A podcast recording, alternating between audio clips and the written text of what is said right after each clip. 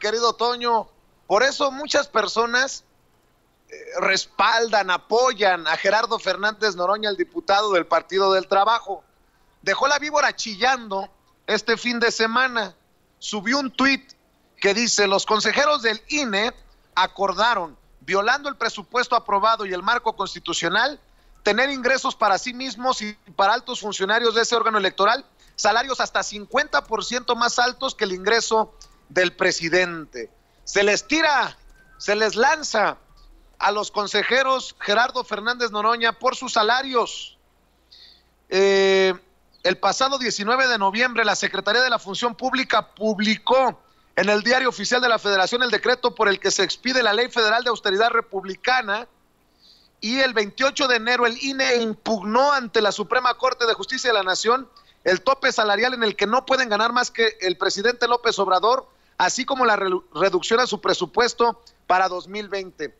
Más claro ni el agua, Toño. Los consejeros del INE no defienden los intereses de los mexicanos. Ellos no están en el puesto por amor a México y para hacerle bien a México, sino para servirse del dinero de los mexicanos. ¿Cómo que quieren, en medio de esta austeridad republicana y con el compromiso, la voluntad que han mostrado muchos servidores públicos por el liderazgo del presidente Andrés Manuel López Obrador de bajarse los salarios, ¿cómo es que quieren seguir ganando sus sueldos machuchones? Hazme tú el favor, Toño. Sí, no, eh, eso es lo que comentábamos desde la semana pasada. Fíjate, la semana pasada, eh, ¿cómo se llama este consejero? Se me fue su nombre. Ciro Murayama. Ciro Murayama, disculpa, disculpe usted, público consentidor.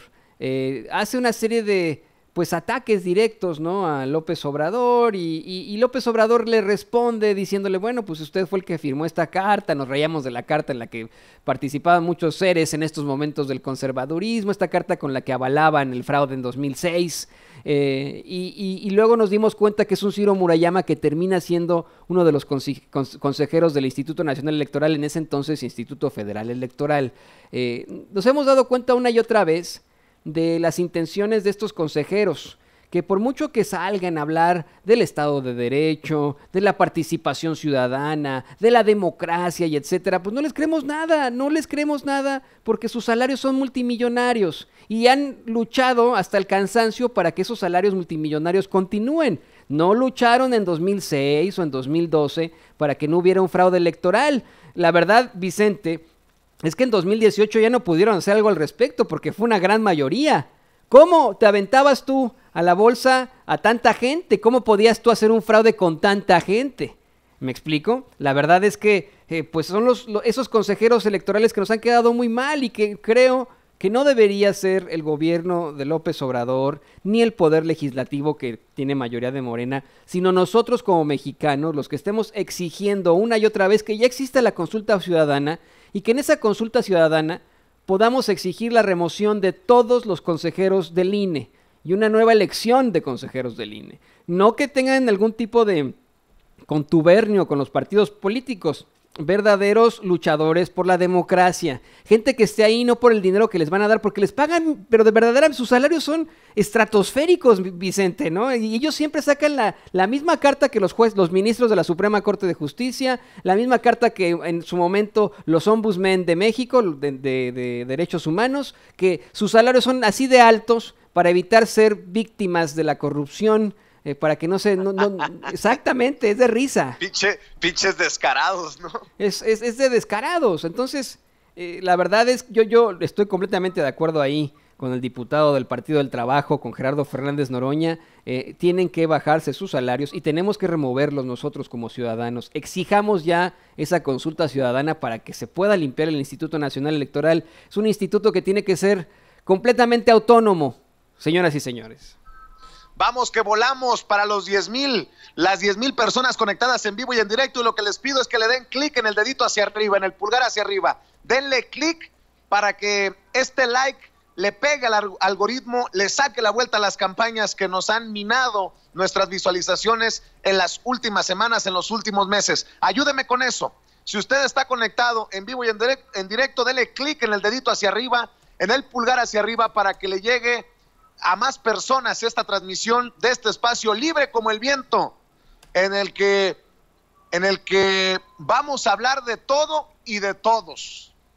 Un espacio sin pelos en la lengua, sin censura. Si cree que estamos cumpliendo con hablar como los chayoteros no se atreven, no les interesa, no les conviene porque no van a morder la mano que les da de tragar, dele clic en el dedito hacia arriba, en el pulgar hacia arriba. Si no es mucho pedir, suscríbase a nuestros dos canales, a Sin Censura Media y a Sin Censura TV. Dele clic también en la campanita para que le lleguen las alertas cuando estemos transmitiendo en vivo y en directo o estemos subiendo videos. Muchos me preguntan, oye, ya estaban subiendo videos y ¿por qué no están transmitiendo en Sin Censura Media? Porque nos volvieron a meter un strike, una advertencia por uno de, las, eh, de los videos que subimos durante el fin de semana. Hemos apelado la decisión de YouTube y si no, en aproximadamente una semana regresaremos a transmitir. No hay gato encerrado. Bueno, sí, huele muy feo